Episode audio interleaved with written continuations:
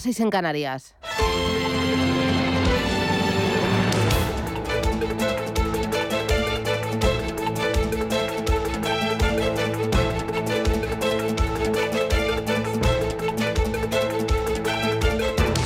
Capital Intereconomía, con Susana Criado.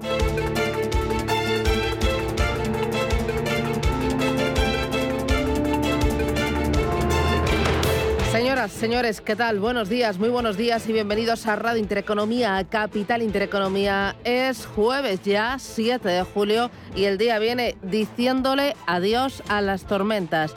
El tiempo recupera la calma después de una situación de inestabilidad que alcanzó ayer su punto culminante con las tormentas más fuertes de los últimos días, especialmente en Teruel, pero también en otras muchas zonas del noreste y del centro peninsular. En Madrid cayó una, pasada las 3 de la tarde, impresionante. Hoy quedarán nubes en el País Vasco y Navarra. El viento soplará de levante con algunas rachas fuertes en el sur de Andalucía y al resto de España volverán a recuperar algunos grados. Hoy en Barcelona 30 de máxima, 39 en Badajoz, en Bilbao 24, 24 también en La Coruña, en Madrid 33 graditos y en Valencia esperamos para este jueves 30 graditos.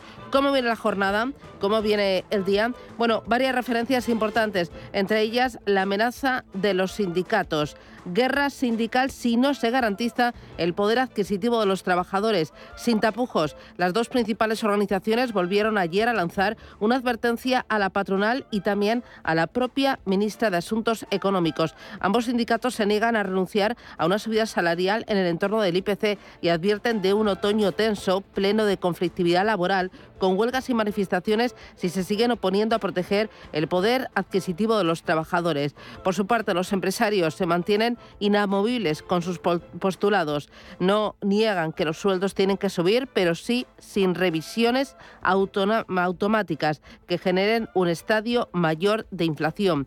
Yolanda Díaz, por su parte, se puso ayer de nuevo de parte de los sindicatos y acusó a la patronal de bloquear las subidas salariales mientras la inflación sigue al alza. Para elevar aún más la tensión, la vicepresidenta volvió a reclamar una revisión del salario mínimo interprofesional.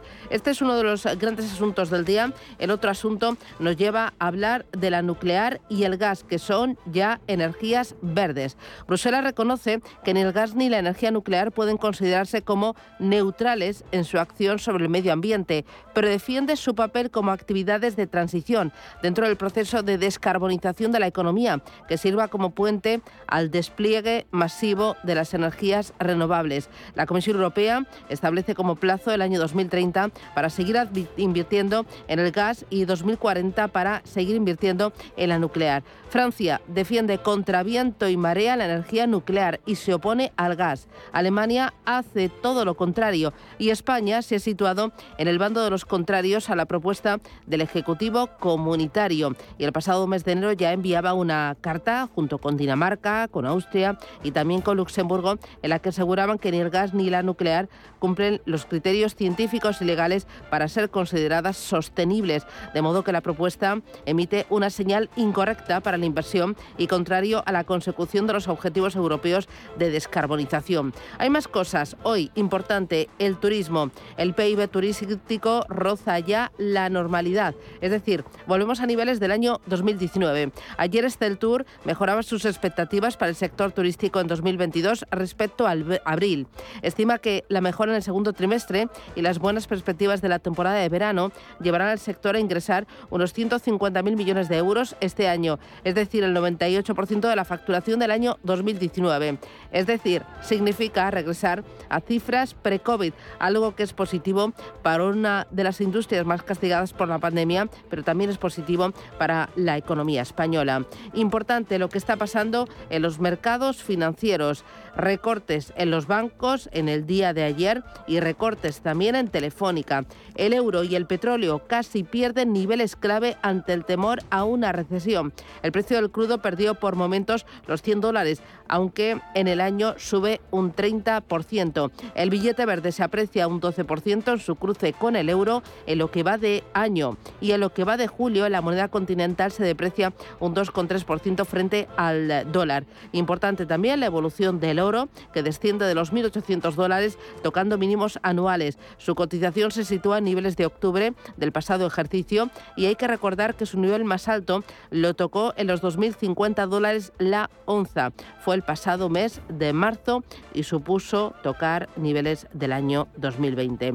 En los mercados suenan cada vez con más fuerza tambores de recesión económica. Hay mucho más, se lo contamos enseguida. Esto es Radio Intereconomía, es jueves 7 de julio, San Fermín. Vamos con los titulares del día.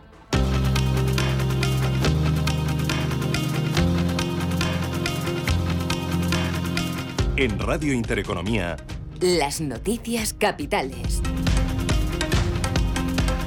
El Parlamento Europeo aprueba la clasificación de Bruselas para considerar el gas y la nuclear como energías verdes. Era una de las peticiones de países como Francia o Alemania. El Consejo Europeo aún puede rechazar la propuesta, pero necesitaría el voto contrario de 20 de los 27 países del bloque. Esta medida surtirá efecto a partir del 1 de enero de 2023. La IREF descarta una recesión en España ante el escenario marcado por la guerra en Ucrania y la escalada de precios. Aunque sí reconoce preocupación por lo que pasará con el suministro de gas de cara al invierno la Autoridad Fiscal Independiente sigue sosteniendo que nuestro país va a registrar este año un crecimiento importante que se sustenta en la evolución positiva del sector servicios y especialmente del turismo. También esperan un impacto positivo del plan de recuperación, transformación y resiliencia, aunque critica su lento despliegue. Más cosas. Calviño plantea a agentes sociales un pacto de rentas moderado hasta el año 2025. Remarca que es esencial que los márgenes empresariales no se amplíen y los salariales crezcan de forma moderada para hacer frente a la escalada inflacionista. La ministra de Economía apuesta por incluir en el pacto de rentas la subida del salario mínimo interprofesional. Nadia Calviño ayer en el Congreso de los Diputados. Vamos a apoyar y ayudar a que se produzca ese pacto teniendo en cuenta todas las medidas que ya hemos puesto en marcha desde el Gobierno para la contención de los costes de la energía y para el mantenimiento de las rentas de los colectivos vulnerables y los sectores más afectados. Comisiones Obreras y UGT exigen a la patronal que los convenios colectivos garanticen el poder adquisitivo de los salarios. Auguran un otoño de más conflictividad social si la COE se mantiene en la cerrazón de no querer pactar un acuerdo salarial que permita garantizar el poder adquisitivo de los trabajadores. Sería bueno poder resolver pacíficamente los convenios porque hubiera un acuerdo guía que marque subidas salariales y que marque que en el plazo de este año y los dos que vienen los sueldos no vuelven a pagar el pato de la crisis. Es la COE la que no tiene una posición razonable. Es razonable que queramos mantener el poder adquisitivo de nuestros salarios. No estamos pidiendo más, estamos pidiendo que la situación de los salarios continúe en la situación en la que ha estado el año pasado, es decir, que podamos indexar la inflación los sindicatos eh, piden una revalorización salarial del 3,5% para este año y al 2,5% para 2023, además de una revisión de cláusulas salariales. La COE no se opone a subir los salarios, pero sí a indexarlos a la inflación. La ministra de Hacienda, María Jesús Montero, descarta una reforma fiscal completa, aunque insiste en que el impuesto para las eléctricas entrará en vigor en el año 2023. Evidentemente, el Gobierno de España ya ha anunciado que va a poner en marcha en esta situación de coyuntura económica complicada para todos los ciudadanos por el incremento de la inflación, va a pedir una redistribución y por tanto un reparto más justo de los beneficios que se puedan estar generando con motivo de la guerra de Ucrania y las consecuencias que de ello se derivan. Y reafirmo, y tal como hizo el presidente del Gobierno, que el Ministerio está trabajando en una fiscalidad sobre las empresas energéticas. Nuestro objetivo es que entre en vigor en el año 23, pero respecto a los beneficios del año 2022. Y la ministra de Asuntos Económicos y vicepresidenta primera, Nadia Calviño, recuerda que la medida del tope del gas ha permitido que el coste de la electricidad en España sea la mitad que el de los países de nuestro entorno. La medida del tope al gas ha permitido claramente desacoplar el precio del gas de la evolución del mercado mayorista ibérico. En esta gráfica veis la evolución del precio mayorista de electricidad, es la, línea azul, y la cotización del gas natural, la amarilla. Se ve claramente que con la entrada en vigor del tope al gas se desacopla la evolución de estos dos indicadores, con un impacto que irá siendo más importante según avancen los meses. Y nos permite ver el precio del mercado mayorista hoy, 6 de julio. Todos los días el Ministerio de Transición Ecológica eh, presenta estos datos del precio mayorista y veis que estamos en la mitad de los países de nuestro entorno. La Alianza para la Excelencia Turística prevé un verano similar a los niveles prepandemia, aunque con un caos importante en los aeropuertos. Excel Tour considera que el PIB turístico podría alcanzar los 151.798 millones de euros. Supone recuperar el 98% de los niveles de actividad de 2019. Esto supone además elevar en 10.000 millones de euros las previsiones que realizó esta patronal en su último informe de abril. También 62.000 millones por encima de las previsiones para el ejercicio 2020 Excel Tour considera aún así urgente que se mejore la dotación de controles de fronteras. En la agenda del día hoy conoceremos las actas de la última reunión del Banco Central Europeo. Una sesión sin referencias macro en el ámbito empresarial, un día más de dividendos en España. Acciona, Robi, Aplus, Enagas o Repsol remuneran hoy a su, al accionista y en Estados Unidos,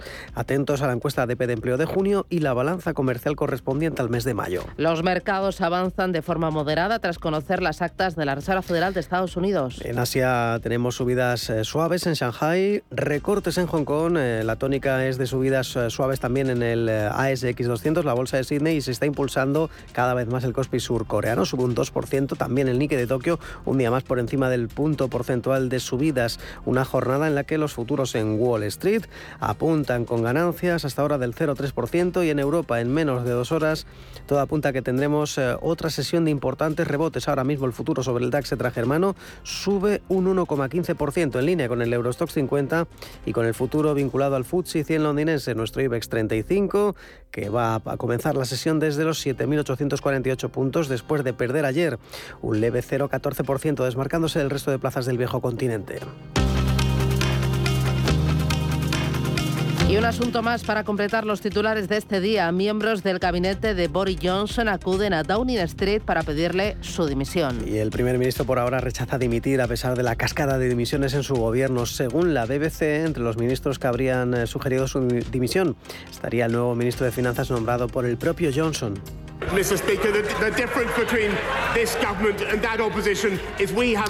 Un primer ministro muy alterado, señalando en el Parlamento que tiene un mandato con los al que cumplir y seguir trabajando por las familias, por contener la inflación que tanto está mermando la capacidad adquisitiva de los hogares.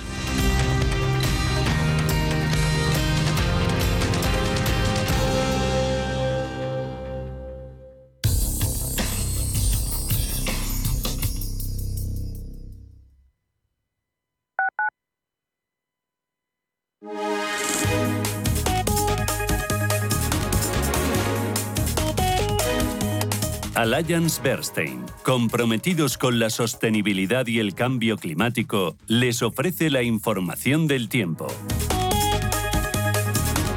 En el norte de Galicia y en el Cantábrico, cielos poco nubosos, aunque no se descartan algunas precipitaciones débiles. En el resto de la península, en Baleares y en Canarias, predominarán los cielos soleados. En general, las temperaturas ascenderán, aunque se esperan cambios ligeros en el Mediterráneo y en Baleares, donde las máximas descenderán. Se alcanzarán los 35 grados en las zonas del sur y en el interior de Cataluña.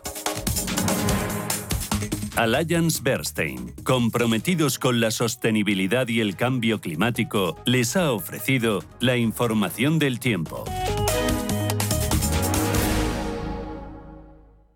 Un rayo de sol, a tu atracción.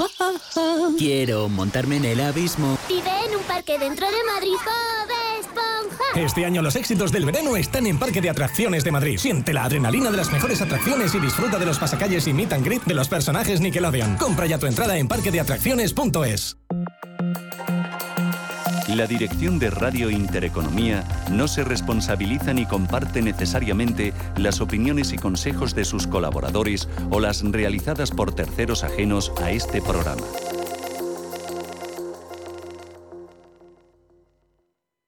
Cada sábado, en Rienda Suelta, te contamos todo lo que se cuece en el panorama ecuestre. Deporte, actualidad, ocio, cultura, tradición, salud y mucho más. De 2 a 3 de la tarde, todos los sábados, en Radio Intereconomía, galopamos en las ondas con Rienda Suelta. Restaurante Inari Moraleja, tu japonés del Soto de la Moraleja junto al restaurante Kionansui. Comprometidos con la calidad, comprometidos con su seguridad. Reservas y pedidos en el 910 070356 o en grupoinari.es, un restaurante del Grupo Inari. El Merval es el principal índice del mercado de valores de Buenos Aires. Este índice mide el valor en pesos de una cartera de acciones que cotiza en la Bolsa de Comercio de la capital argentina. El criterio de selección de estas acciones se basa al volumen operado y al número de transacciones realizadas en los últimos seis meses. Ahora mismo está solo compuesto por 20 compañías. La devaluación del peso y la crisis cambiaria han hecho que varias firmas hayan abandonado el índice en los últimos meses. Los mercados financieros. Las bolsas más importantes. Información clara y precisa. Esto es Radio Intereconomía.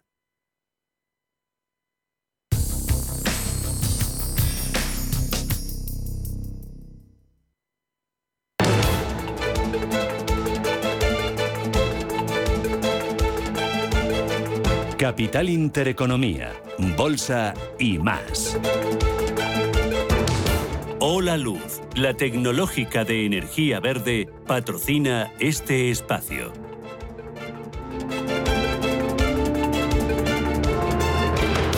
Las 7 y 15 minutos de la mañana, esto es Radio Intereconomía. En este espacio vamos a mirar los principales mercados del mundo, tiempo real de las plazas asiáticas, de los principales índices. Ángeles Lozano, buenos días. Hola, ¿qué tal? Muy buenos días. Mayoritariamente ganancias. El índice Nikkei de la Bolsa de Tokio sube un 1,5%. En Shanghai vemos avances del 0,5%. El índice Hansen está plano y el Kospi surcoreano avanza más de un 2%. Futuros en Europa, ¿cómo vienen hoy? Rafael Jiménez, buenos días. Buenos días, Susana. El DAX con subidas del 1%, Eurostock 1,10% arriba, FT100 también subidas del 1,15%. Vamos con los futuros en Estados Unidos. Elena Fraile, buenos días. ¿Qué tal? Buenos días. Pues también avanzan con fuerza, están eh, recuperando eh, posiciones. En este caso, el Dow Jones está eh, sumando un 0,39%, el SP lo está haciendo en un 0,44% y los avances para el Nasdaq son de algo más de un medio punto porcentual. Vamos con Asia. ¿Qué está pasando ahora mismo?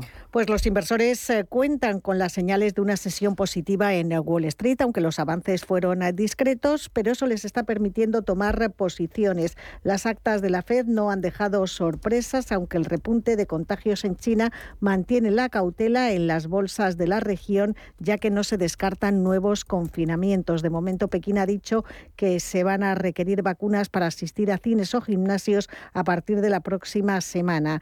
También es eh, noticia que tanto Pekín como Shanghai van a implementar subsidios para impulsar la compra de vehículos eléctricos. Por ese motivo tenemos a compañías como BIT, la principal competidora de Tesla, avanzando un 2,5%. El grupo Chang'an, fabricante entre otras marcas de Magda, subiendo también más de dos puntos porcentuales. En clave macro se ha conocido la balanza comercial de Corea del Sur en mayo, que vuelve al superávit, aunque es mucho más bajo que el registrado un año antes. En el caso de Australia, esa balanza sí que registra un superávit récord. Y tenemos a un valor claramente protagonista. Hablamos de Samsung, que ha avanzado sus ganancias en el segundo trimestre. La surcoreana prevé un beneficio en torno a 10.800 millones de dólares, lo que supondría una mejora del 11%. Sus títulos suben un 2% en el COSPI. Además, Samsung se ha mostrado optimista para el tercer trimestre.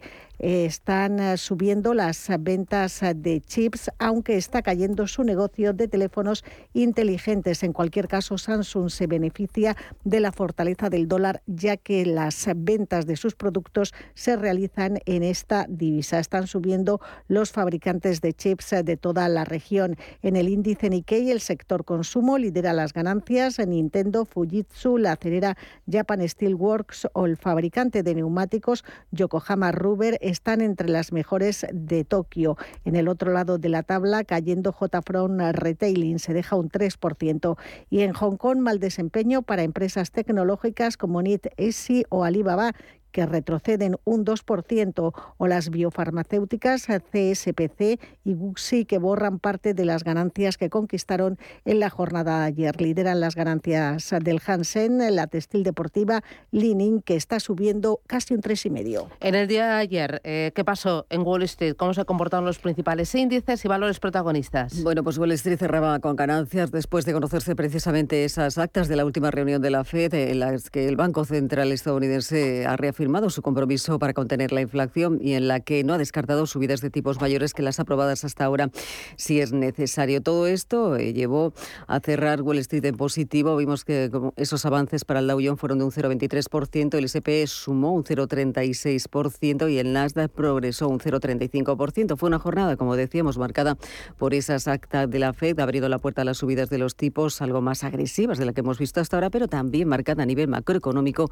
por el anuncio que realizaba el presidente de Estados Unidos, Joe Biden, en esa presentación precisamente de un programa de asistencia financiera que busca proteger las pensiones de millones de trabajadores frente al impacto de la pandemia. El programa defiende que las familias dependientes de estos planes reciban todos los beneficios que les corresponden y no los pierdan, pese a los recortes a los que se enfrentaron sus empleadores por la pandemia. El programa forma parte de ese paquete de estímulo de ese 1,9 billones de dólares aprobado ya en marzo del año 2021 por el Congreso y la Casa Blanca calcula que con este plan se van a ver beneficiados entre 2 y 3 millones de estadounidenses. En cuanto a las empresas, si miramos, eh, vemos como entre los 30 valores del Dow Jones fueron protagonistas por sus avances. United Hill se revalorizaron sus acciones más de un 1,99%. Cisco System también lo hizo en un 1,74% y Travelers cerró con ganancias de un 1,60%, mientras que en el otro extremo, en el de las pérdidas, se situaron Walgreen con recortes del 1,90% o Chevron que lo hizo un 1,34%. Entre las noticias a nivel empresarial estuvo la jornada marcada por una noticia eh, que protagonizaba Amazon porque anunciaba un acuerdo con la empresa de reparto de comida Grubhub con el que ofrecerá a los abonados su servicio Prime en Estados Unidos, un año de suscripción gratuita a este servicio y que dará al gigante de comercio electrónico la opción de hacerse con una participación de este negocio controlado por la multinacional holandesa Usit Takeway.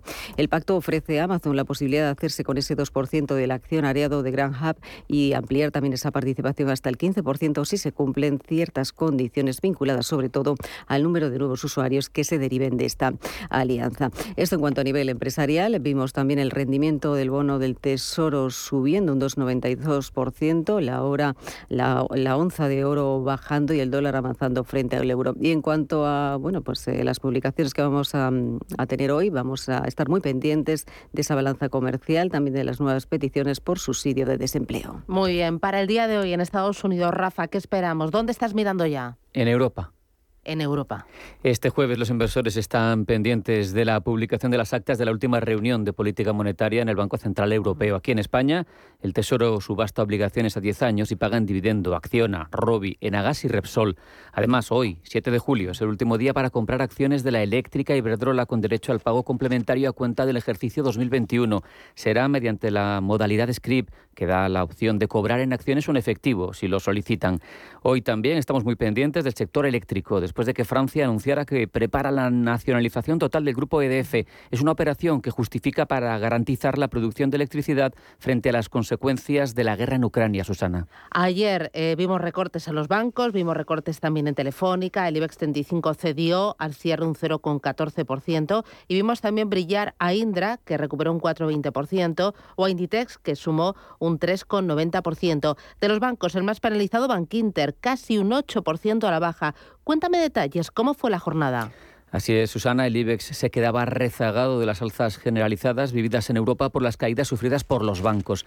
Tras un inicio de sesión alcista, el selectivo giraba a la baja en la segunda mitad de la sesión y cerraba en 7.948,60 puntos, caída del 0,14. Giro bajista de los bancos, como apuntabas, que ha condicionado el rumbo del IBEX. Las subidas iniciales daban paso a correctivos notables en Bankinter del 7,84, en Sabadell del 6,67 y caídas también para CaixaBank del 6,60%. Se intensificaban de nuevo las alertas económicas y en medio del brusco correctivo registrado en los intereses de la deuda y en el caso de Santander y BBVA, descensos, eso sí, limitados al 1,65 y al 0,13 respectivamente. En cuanto a las alzas del selectivo, lideradas por Indra, como apuntabas, se ha notado un 4,20%, aunque debido al castigo recibido en las últimas semanas, se sigue dejando un 6,14 en lo que llevamos de año.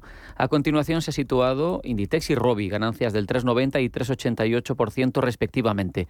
Por su parte, un valor turístico como es IAG ha sacado provecho del inicio del verano y ha repuntado un 3,17%. El resto de bolsas europeas pues, se ha despedido con avances tras las pérdidas de la sesión anterior. Eh, los inversores mantienen el temor ante los próximos escenarios de recesión. Europa acuciada por el temor a racionamientos energéticos debido a la escasez de suministro, sale especialmente mal parada en las previsiones sobre la magnitud del bache económico. A pesar de ese contexto, Susana, el DAX subía un 1,56%, Eurostock que recuperaba un 1,85% y el FTSE británico lograba frenar sus caídas y acababa escalando un 1,17%, eso sí, en medio de una coyuntura de incertidumbre política tras la dimisión de varios miembros de Boris Johnson. ¿Tenemos alguna declaración, algún analista con el que has eh, podido hablar en el día de ayer y te hacía un pequeño balance, verdad? Así es, Susana. En el mercado de divisas, el euro, recordamos, ahondaba en nuevos mínimos de 20 años frente al dólar ante la desbandada de inversores al billete verde, como ocurre siempre que asoma el temor a una posible recesión. Y escuchamos lo que nos contaba Alberto Matellán, que es economista jefe de Mapfre Inversión. A mí me preocupa más la consecuencia inflacionista y es que este hecho sí puede suponer una, presión añadida sobre una inflación que ya es altísima. Y esto es además algo que también preocupa al Banco Central y una de las razones por las que el Banco Central podría decidirse a ser bastante más alcista. Importante ver las previsiones que tienen los grandes bancos respecto a la marcha de la economía y cuál es su asset allocation. Ayer Deutsche Bank presentaba previsiones macroeconómicas. Dice que la segunda mitad del año no estará exenta de riesgos en un contexto marcado por el conflicto entre Rusia y Ucrania, la inflación y el riesgo de recesión, las elecciones de mediados de legislatura en Estados Unidos y la evolución de la economía china. El banco ha presentado sus perspectivas para este semestre recortado su previsión de PIB para Estados Unidos y también para eh, Europa. Vamos a escuchar las previsiones que mostraba Rosa Duce, economista jefa de la firma, y que ha recogido nuestra compañera Raquel García. Deutsche Bank prevé que la economía española crezca un 4,5% en 2022 y un 2,8% para 2023. Desde comienzos de año, las perspectivas macroeconómicas se han visto afectadas por la subida global de los precios del crudo y del gas a causa de la guerra entre Rusia y Ucrania. A ello se suma el precio de los alimentos que ha perjudicado al consumo de los hogares y también dicen que se observa cómo las empresas están aplazando sus inversiones debido a la incertidumbre macroeconómica. Rosa Duce, directora de inversiones de Deutsche Bank España, estima que la inflación baje durante los próximos meses. La inflación debería estabilizarse después del verano. ¿Por qué? Porque tenemos un efecto base favorable. Eh, y veremos ya cómo ese efecto base favorable empezamos a notar desde este verano. En el caso de la eurozona, la situación es más compleja porque seguimos teniendo eh, los precios del gas, del, eh, sobre todo del gas, porque el petróleo empieza a doblegarse. A Rusia le interesa que los precios sean altos, por tanto, ahí tenemos un foco inflacionista importante. Pero es verdad que también el efecto base va a beneficiar a Europa, aunque no veremos cifras del 2% desde luego hasta probablemente el año 2024 como pronto. Este año la guerra ha reducido el crecimiento del PIB hasta dos puntos. En 2020 la pandemia produjo una rebaja del 11%, por lo que se predijo una situación favorable, aunque ahora mismo este crecimiento está siendo más lento de lo que se esperaba. No será hasta 2023 cuando la previsión apunta a una caída de la inflación con respecto a los niveles actuales. Las previsiones de la entidad dejan fuera a Europa de la recesión porque se confía en que Rusia no corte los suministros de gas. Según Rosa Duce, los intereses rusos apuntan a seguir jugando con los precios del gas para desestabilizar al mercado europeo. Deutsche mantiene una visión positiva para las bolsas en el largo plazo, pero cauta en el futuro más inmediato, en el lado de la renta fija apunta a que la rentabilidad implícita empieza a ser interesante y señala que la curva americana empieza a reflejar ese endurecimiento de la política monetaria, por lo que tiene sentido tener algo de deuda pública americana. En crédito, la entidad apuesta por emisores con grados de inversión y reducir la exposición al segmento del high yield y también exposición a emergente. Hola Luz, la tecnológica de energía verde, ha patrocinado este espacio. Número uno mundial en el ranking ESG de compañías eléctricas. Marca mejor valorada del sector. Primera opción del consumidor a la hora de contratar electricidad. ¿Y ahora? Ahora en Hola Luz lideramos una revolución para transformar 10 millones de tejados en energía 100% verde para el mundo. Es la revolución de los tejados. Hola Luz. En la Universidad de Valladolid creamos futuro desde el siglo XIII, con 24 facultades, 70 titulaciones, 180 grupos de investigación, con un servicio de relaciones internacionales de referencia en contacto con más de 2.000 empresas y fomentando el emprendimiento. La Universidad de Valladolid te lo pone al alcance. Atrapa tu futuro. Estudia en la UBA. UBA Invierte de la mano de una de las gestoras líderes y con mayor trayectoria de España. Más de 16.000 partícipes ya confían en nosotros. Infórmate sin compromiso en el 91 781 68 80 o visita metagestión.com. Si necesitas una tasación oficial para solicitar una hipoteca, para una herencia, para conocer el valor de tu patrimonio, tu empresa es Global, con V de valor. Somos una firma líder en tasaciones oficiales homologadas y en servicios integrales de valoración, ingeniería y consultoría inmobiliaria, con más de 35 años de experiencia, rapidez online, rigor y garantía de servicio. Recuerda, Global se escribe con V de valor. Global.es. Si mantienes la cabeza en su sitio, cuando a tu alrededor todos la pierden, si crees en ti mismo cuando otros dudan, el mundo del trading es tuyo. Trading 24 horas, un sinfín de oportunidades. Cuando ves la oportunidad, IG. Todas las operaciones conllevan riesgo. 76% de las cuentas de inversores minoristas pierden dinero en la negociación de CFD con este proveedor. Debe considerar si comprende el funcionamiento de los CFD y si puede permitirse asumir un riesgo elevado de perder su dinero. Oye, ¿y tu cumpleaños cuándo es? El 13 de noviembre, ¿por? Porque con toda la colección de Joyce Hombre al 40% de las rebajas del corte inglés, menudos regalos tendrías. El 13 de julio, sí. Has dicho noviembre. Julio, julio, julio. Del 23 de junio al 31 de agosto. Las rebajas del corte inglés. Todo lo que quieres, por mucho menos. Si eres emprendedor, profesional o empresario y quieres estar al día en los temas que afectan a tu empresa, Cultura Emprende es tu programa. De la mano de Alejandra Rompedrique, Víctor Delgado y Ángel Calvo Mañas, conocerás las experiencias de otros empresarios y estarás al día en marketing, formación, tecnología, fiscalidad, eventos y más. Los viernes de 7 a 8 de la tarde en Radio Intereconomía.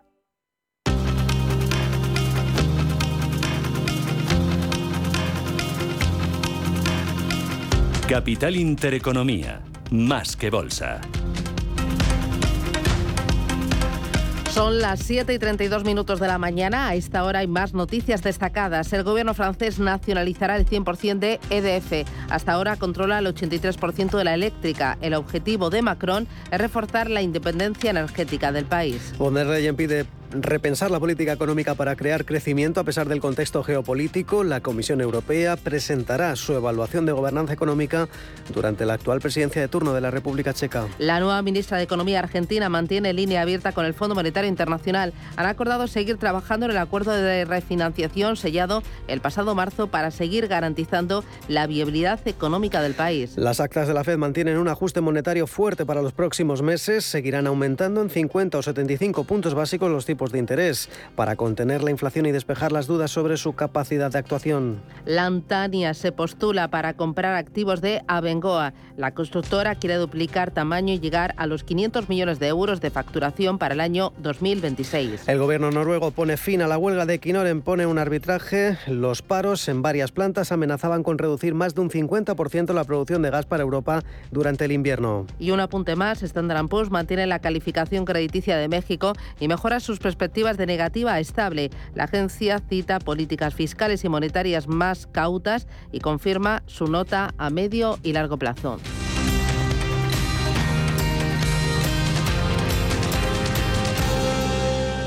Indra y otras cinco empresas se unen para crear un prototipo de vehículo autónomo para el entorno industrial, un vehículo que actuará como lanzadera. ¿Tienes una empresa de entre 3 y 9 empleados? Entonces los fondos europeos son para ti. En Vodafone Business te facilitamos la solicitud de hasta 6.000 euros de ayuda y te acompañamos en todo el proceso. Llámanos al 900-925-755 o entra en vodafone.es barra fondos europeos. Nosotros nos encargaremos de todo. Vodafone, Together We Can. Invertir en acciones y ETFs con XTB tiene muchas ventajas. No tienes ninguna comisión hasta 100.000 euros al mes. La apertura de cuenta es online, rápido y sencillo. Y tenemos atención al cliente 24 horas al día en español. Más de 450.000 clientes ya confían en nosotros. XTB.es. Riesgo 6 de 6. Este número es indicativo del riesgo del producto, siendo 1 indicativo del menor riesgo y 6 del mayor riesgo. Fíjate, 50% en ropa de cama, mesa y baño en las rebajas del corte inglés. Mira qué bien, que estaba yo pensando en regalarle algo a nuestra casa por su cumpleaños. Las casas no cumplen años. Eso lo dirás tú. Del 23 de junio al 31 de agosto. Las rebajas del corte inglés. Todo lo que quieres, por mucho menos. Hace calor, hace calor. Si te da por hacer más por el planeta de lo que ya haces, en el Santander calculamos tu huella de carbono y te mostramos proyectos sostenibles para compensarla desde la app. Si te da por ayudar más, Santander te ayuda a ayudar. Por si te da, Santander. Por ti, los primeros. En julio, Universal Music Festival reúne lo mejor del pop, el flamenco y la lírica en el Teatro Real. Disfruta de la experiencia musical de Madrid con espectaculares conciertos de Plácido Domingo, José Mercé, Iggy Pop, Ana Netrebko, Pablo López y otros grandes artistas. Del 10 al 30 de julio en el Universal Music Festival. Descubre todos los artistas y compra tus entradas en teatroreal.es. Estamos en constante cambio. El mundo cambia. Cambia nuestro entorno. Cambios que nos hacen reflexionar. Cambios que nos hacen apostar por fórmulas diferentes. En la radio apostamos por el sector inmobiliario. Súmate al cambio con IDE Inmobiliario. Cada jueves de 11 a 12 de la mañana con Elena Fraile en Radio Intereconomía. Nos sumamos al cambio.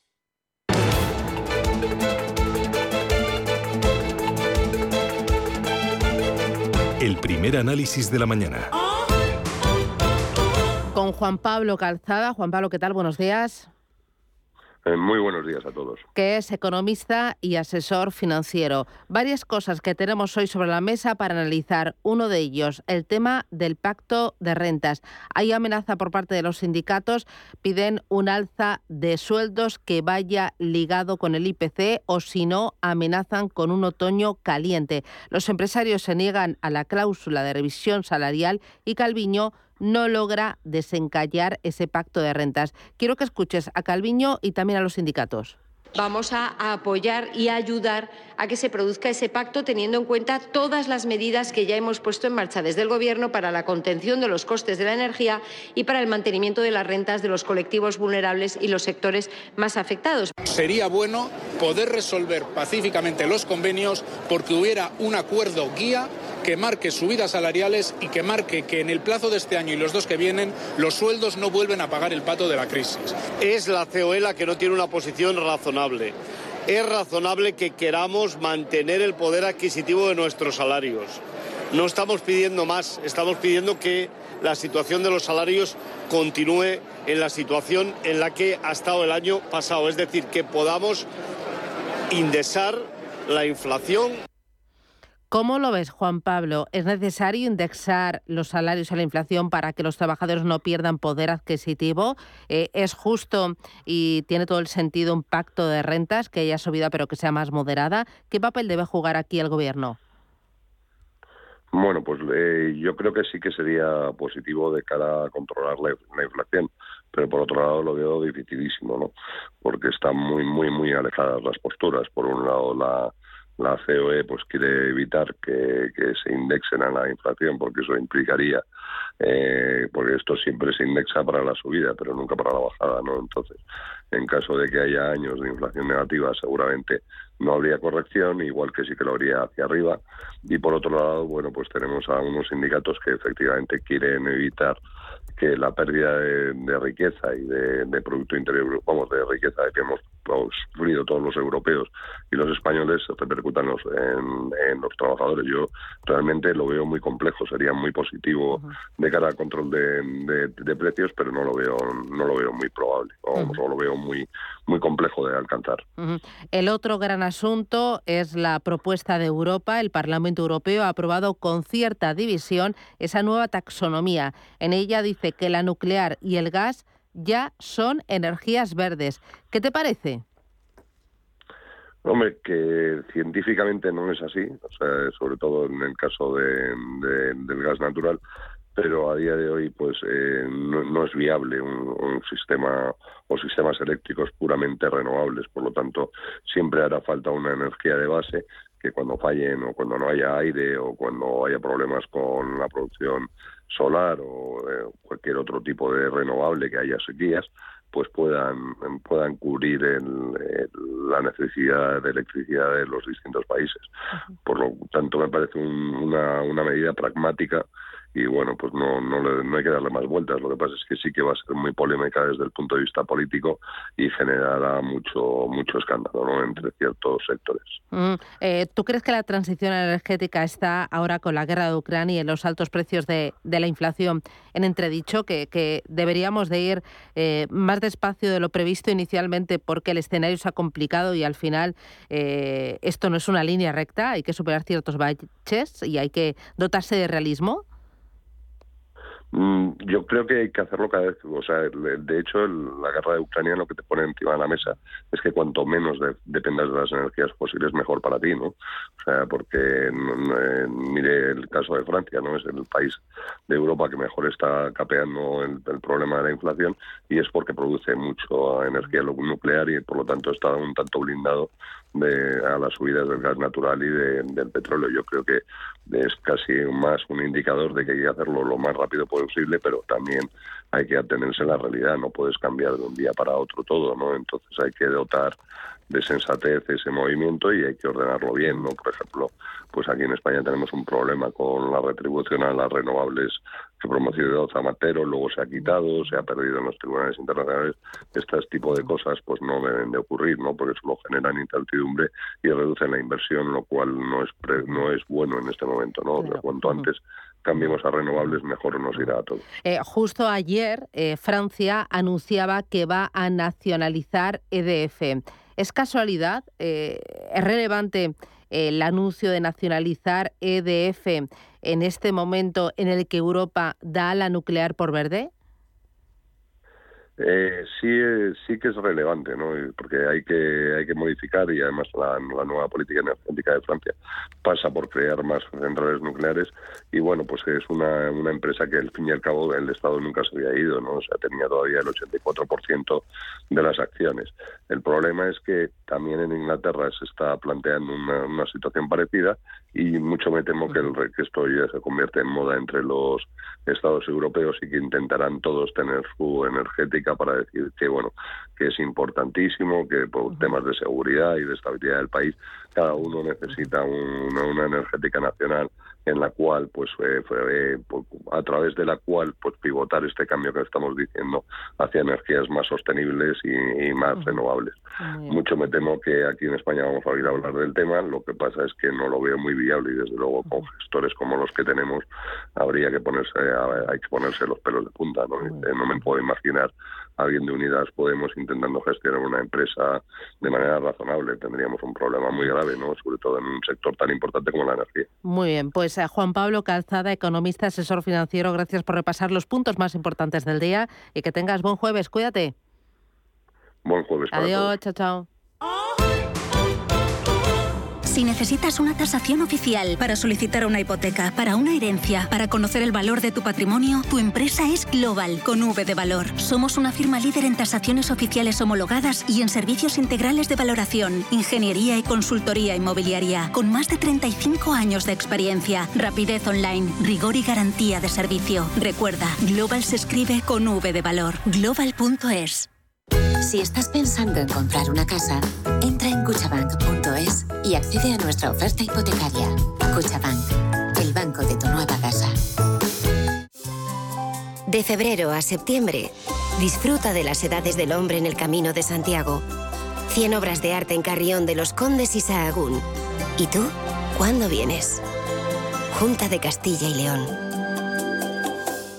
¿Buscas oportunidades de inversión en Estados Unidos? Futuros y opciones sobre el SP500, Dow Jones, Nasdaq 100. Contratos tan populares como los microfuturos oro y plata. Entra en ebroker.es y descubre los futuros y opciones de CME Group. ebroker.es. Reinventando el trading. Producto financiero que no es sencillo y puede ser difícil de comprender. Ahora vuelvo, me voy corriendo a las rebajas de verano de viajes el corte inglés. ¿Y por qué vas con tantas bolsas? Porque voy a llenarlas de costas, islas, cruceros, Caribe, igual un Nueva York. Del 1 de julio al 31 de agosto, aprovecha hasta el 60% de descuento en las rebajas de última hora de verano de viajes el corte inglés. Además, si encuentras un precio mejor, te lo igualamos. Consulta condiciones. Viaja con la confianza de viajes el corte inglés y reserva ya tus vacaciones en las rebajas de última hora. Escucha cada jueves de 1 a 2 de la tarde en Radio Intereconomía Negocios de carne y hueso. El programa para emprendedores, startups y pymes líder en habla hispana. Con Mariló Sánchez Fuentes.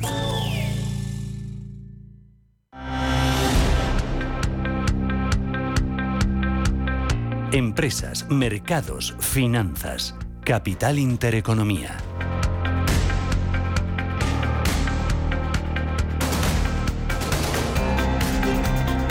Vamos con la prensa económica y la prensa generalista. Portadas, ¿qué es lo que traen, Elena? Pues vamos a comenzar esta mañana con el diario El Economista, donde eh, lleva una entrevista en exclusiva con Francisco Reynés, el presidente de Naturi, en el que habla de muchísimas cosas. Habla, entre otras cosas, en el principal titular, leemos como Argelia y Rusia dice que provocarán otra alza significativa del gas. Y es que el máximo dirigente de la compañía reclama una hoja de ruta clara para el gas a Europa a partir de 2030 con la intención de trabajar en esa garantía o en la garantía del suministro. La empresa además avanza su plan de escisión en dos negocios y sobre la creación de ese nuevo impuesto propuesto para el Gobierno no lo considera justificado. También Reiner responde a Sánchez, dice que no hay ninguna conspiración en contra del Gobierno. Este es el titular destacado de la portada del diario El Economista, esta, esta entrevista en exclusiva con el presidente de Naturi.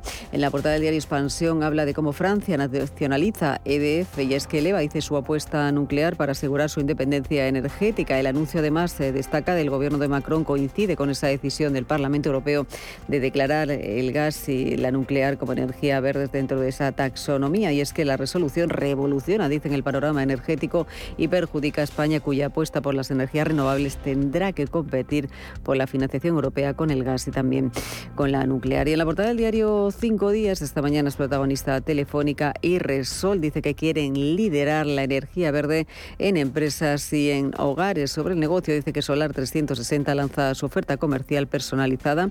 Habla también de que se crean dos filiales para articular las operaciones y se establece, dice, una presidencia por turnos. También se habla, entre otros asuntos, de Indra. Habla de esa junta extraordinaria para recomponer el Congreso. Va a convocarla, forzada por el registro mercantil, para ampliar ese consejo de dar entrada a los nuevos independientes. Y también se habla de cómo Guindos valora subir medio punto eh, porcentual los tipos de interés en septiembre. Y es que el petróleo también dice que pierde 100 dólares arrastrado por esa incertidumbre sobre la economía. Entre otros asuntos, en la portada del diario El Economista habla de que empleo admite ahora que los fijos discontinuos son temporales. El CPE contradice. La vicepresidenta Díaz incluye a los trabajadores fijos discontinuos en esa categoría de temporales en su estadística sobre las prestaciones por desempleo y también se habla en esta portada de cómo los 10 eh, valores con un PER menor al inicio del curso solo caen, dice, un 2%. Protagonista también Renfe dice que penaliza algo por el retraso en los trenes abril y también se habla de que España rescata, de que Estados Unidos rescata a España con el suministro de gas y de petróleo. Dice que ya es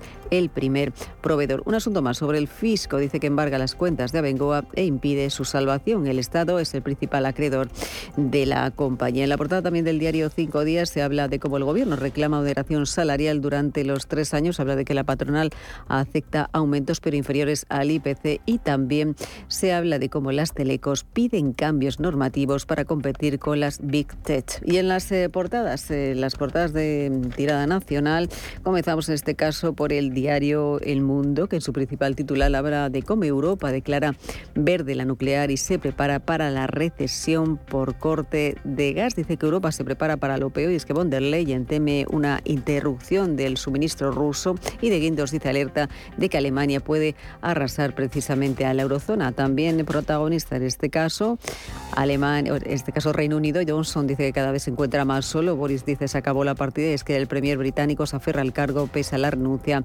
de 30 de sus altos eh, cargos. También habla de Sánchez, dice que ya ha subido el 20% el gasto militar sin quejas, dice de Podemos. En la portada del diario ABC habla de que el presupuesto de defensa subió hasta mayo en 1.100 millones con el silencio de Podemos. El gobierno dice que engordó la partida del Ministerio de Robles en los meses previos a la cumbre de la OTAN y antes de la inyección aprobada el martes. También en la segunda portada del diario BC habla de que Europa seguirá considerando el gas y la nuclear como energía verde. Para cambiar esta decisión dice que 20 de estos 27 tendrían que ponerse en el Consejo de la Unión Europea, algo que es improbable. Y en la portada del diario El País habla de esos audios de la corrupción. Villarejo dice, tengo un tema contra Podemos, lo dice Cosperal, dice, lo quiero. Y en la portada del diario La Razón habla de que Fijo abrirá vías de diálogo con todos los partidos, menos con Bildu. Me voy a quedar con la contraportada del diario El Economista, dice, las minas del rey Salomón, con las que China frena el precio del oro en Uganda. Si se cumplen los pronósticos de los expertos, se podrá extraer en el país africano más cantidad del metal precioso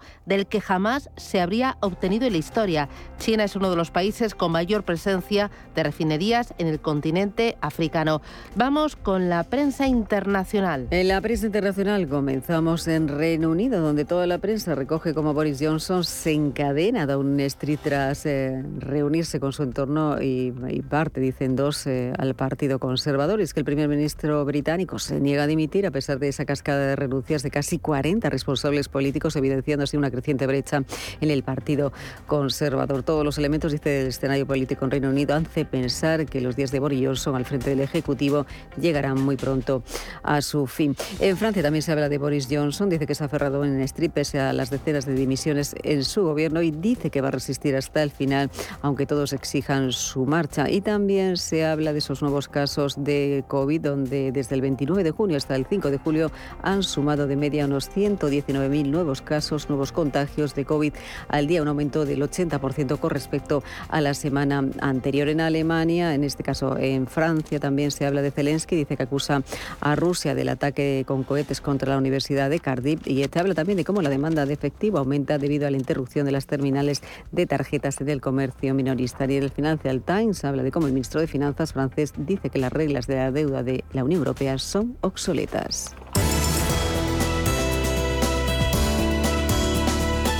En Radio Intereconomía, La Puntilla. Hoy con Rafael Peña, que es gestor de Olea Neutral, junto a Hernán Cortés en Olea Gestión. Rafa, ¿qué tal? Buenos días, bienvenido. Buenos días, Susana. Muy bien, muchas gracias. Hoy mirando los principales activos del mercado, vemos que el euro y el petróleo casi pierden niveles clave ante el temor a una recesión. Estamos viendo también que el oro desciende de los 1.800 dólares y las bolsas están tocadas. ¿Cómo se están comportando los bonos en los últimos días? Bueno, los bonos han tenido un comportamiento que, que más parece un activo de renta variable de baja capitalización. O sea, han tenido una subida de rentabilidades muy, muy importante eh, que se frenó en seco hace prácticamente dos semanas. Y, han hecho un recorrido de vuelta muy muy relevante no eh, todavía el, movimiento en términos anuales es es, eh, es muy fuerte, ha habido, ha habido una importante subida de rentabilidades, pero, pero eh, si lo comparamos eh, con, con lo que hemos visto, pues ahora parece que el, que el, ciclo ha cambiado, ¿no? O sea, por ejemplo, el bono americano ha llegado al 3,47 el 10 años y está al 2,91, ¿no? El bono alemán lo hemos visto en niveles cercanos al prácticamente uno, o sea, rozando el 2% y ahora está al 1,20, ¿no? Estábamos en 1,76 de máximo, ¿no? Lo cual es muy relevante si, si, si ves que es que hace nada hablábamos de un bono alemán al menos 0,40 y en el y un bono americano en entornos del 1%, ¿no? Y estamos hablando, claro, de activos que se supone que son poco volátiles y que conforman carteras conservadoras, ¿no? ¿Y, ¿Y por qué este comportamiento? ¿Por qué después de tocar máximo o niveles altos, el bono americano, como hemos dicho, por encima del 3 y 20, 3,30, 3,40%, ha vuelto a relajarse. ¿Esto qué es lo que te indica? Yo pienso que en estos momentos siempre en la frase famosa de Buffett de que el mercado es maníaco depresivo y, y creo que lo que ha pasado es que que los bancos centrales es cierto que han tenido un exceso de complacencia y yo creo que lo hemos comentado contigo muchas veces, ¿no? Con respecto a la inflación y, y sobre todo con, tremendos programas de compras de activos cuando cuando los tipos nominales eran muy bajos, incluso negativos, en el caso de Core Europe Y, ahora cuando, cuando hemos sacado el genio de la lámpara, ¿no? Y nadie tiene muy claro cómo va a volver a entrar dentro de la lámpara, pues se ha puesto muy nervioso el mercado, ¿no? Y luego hemos visto, claro, que, que por lo menos el mensaje de la semana pasada de Lagarde y en general el mensaje que hay en el mercado es cuidado que una cosa es las subidas de tipos, donde, donde después de ayer de los minutos se, se ratifica que, que van a seguir muy dependiente del dato, subida de 75 puntos básicos a finales de junio en el caso de, de Estados Unidos, subidas también claramente en Europa en, la próxima reunión, pero pero que los programas de compra pues, van por otro lado, ¿no? Se va a reutilizar el programa de compras de especial para el COVID para evitar la fragmentación del mercado europeo, como hemos visto, el tamaño del, del programa eh, normal de compras del BCE es tremendo, entre los dos estamos hablando que pueden sumar por encima de los 4 trillones, ¿no? Y de, volumen y, y, eso hace que, la fragmentación sea más difícil el que esté apostando a eso pues pues lo tenga más complicado. Eh, y esto estos movimientos a ti como gestor que tienes eh, un vehículo de inversión olea neutral eh, que es un fondo que invierte tanto en renta variable como en renta fija cómo está te está condicionando la parte de la cartera de renta fija qué estás haciendo pues eh, en tiempos de, ¿cómo es? En tiempos de tormenta no hagas mudanza. Nosotros sabes que somos de operar poco en, grandes movimientos. Nosotros hemos estado históricamente eh, cortos de duración en la parte de gobiernos, o sea, con sin exposición, incluso una exposición negativa en, a través de la venta de futuros. Y, de hecho era un discurso bastante aburrido, ¿no? Cuando presentamos el fondo. Mira, aquí vienen otra vez los que sí estaban cortos, ¿no? Pero, pero hemos ido levantando el pie del acelerador cuando el bono alemán llegó a entornos del 1%, cuando el bono eh, americano se, se acercó a, a niveles del 3%, y, y, eso es un poco lo que nosotros entendemos que tenemos que hacer, ser un poquito contrarias, ir con más tranquilidad. Y ahora mismo, pues hemos ido posicionando la cartera en los cortos plazos de, de la parte de crédito que hemos visto valor. Hemos sufrido ahora un poquito con este rebote que también ha sido en los, en los cortos plazos. Pero nuestra idea es construir cartera a esos niveles, pero sin duración, porque eh, tenemos que ser conscientes de que un mandato del 5% como el nuestro, comprarse un bono alemán al, al 1,20 o incluso un bono o un bono español por encima ligeramente por encima del 2% no es no es no es no tiene valor y no no aporta la rentabilidad necesaria para construir nuestra cartera. Eh, recuérdame en 20 segundos esa cartera cómo está construida. Pues ahora mismo estamos en 30% de, de renta variable. Eh, hemos, hemos empezado el año en entornos de 20-21 con las caídas hemos ido construyendo, o sea, recordar que el Eurostox ya lleva un 20% de caída en el año, ¿no? Entonces, un fondo como el nuestro que, que, puede tener hasta un 60%, pues lo hemos ido posicionando. Y en la, seguimos cortos en la parte de gobiernos, construidos en, en crédito, eh, tanto en financiero como no financiero, más o menos otro 40% de la cartera, un 8% en emergentes renta fija, muy diversificado, con participaciones del 2%, eh, México, Chile, eh, perdón, México, hemos salido de Canadá, tenemos India y un 7% en oro, pues un poco para ver si qué pasa con el genio que está fuera de la lámpara. Pues enhorabuena por la cartera y por la gestión. Muchísimas gracias por el análisis. Rafa Peña, desde Lea Gestión. Un abrazo. A por el jueves. Adiós. Muchas gracias, Susana, a vosotros. Adiós.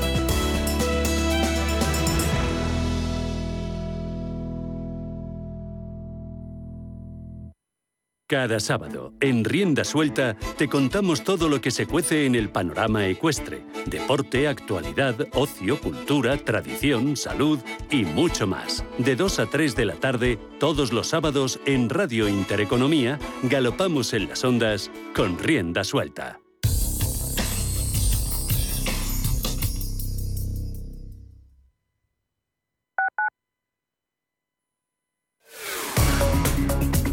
7 y 57 minutos de la mañana, ¿cuál es la situación de las vías de la capital? Charo Alcázar, buenos días. Buenos días, Pablo. Bueno, complicada al menos en M30, donde el tráfico es lento entre el nudo sur y el de Manoteras.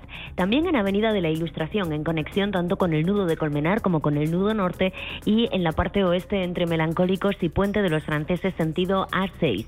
Precisamente en la A6 empieza a aumentar la circulación en la Avenida de la Memoria, dirección Princesa o Plaza de Cristo Rey, pero sobre todo estamos estamos pendientes de otras entradas con retenciones, como es el caso de la Cuesta de San Vicente con Plaza de España, también en Santa María de la Cabeza, en la prolongación de O'Donnell con Doctor Izquierdo Sentido Centro, Avenida de América y una vez en el norte de la ciudad, en la entrada por M11 a su paso por Arturo Soria y la carretera de Burgos.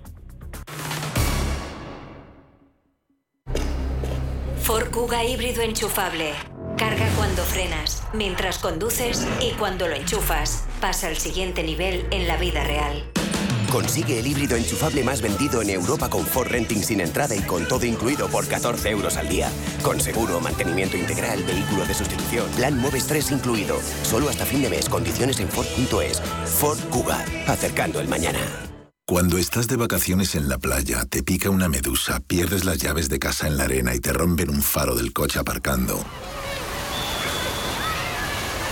¿Qué seguro elegirías? Elige Mafre, la aseguradora de más confianza en España. Descubre las ventajas de quien te ofrece todo. Revalorice su vivienda con Trasteros por Madrid. Trasteros con licencia de funcionamiento e inscritos en el registro de la propiedad. Trasteros en planta calle y con zona de carga y descarga para facilitar el acceso y con una rentabilidad anual garantizada del 6% durante dos años. Visítenos en trasterospormadrid.com y compruebe nuestras promociones. Recuerde, trasterospormadrid.com. Son las 8.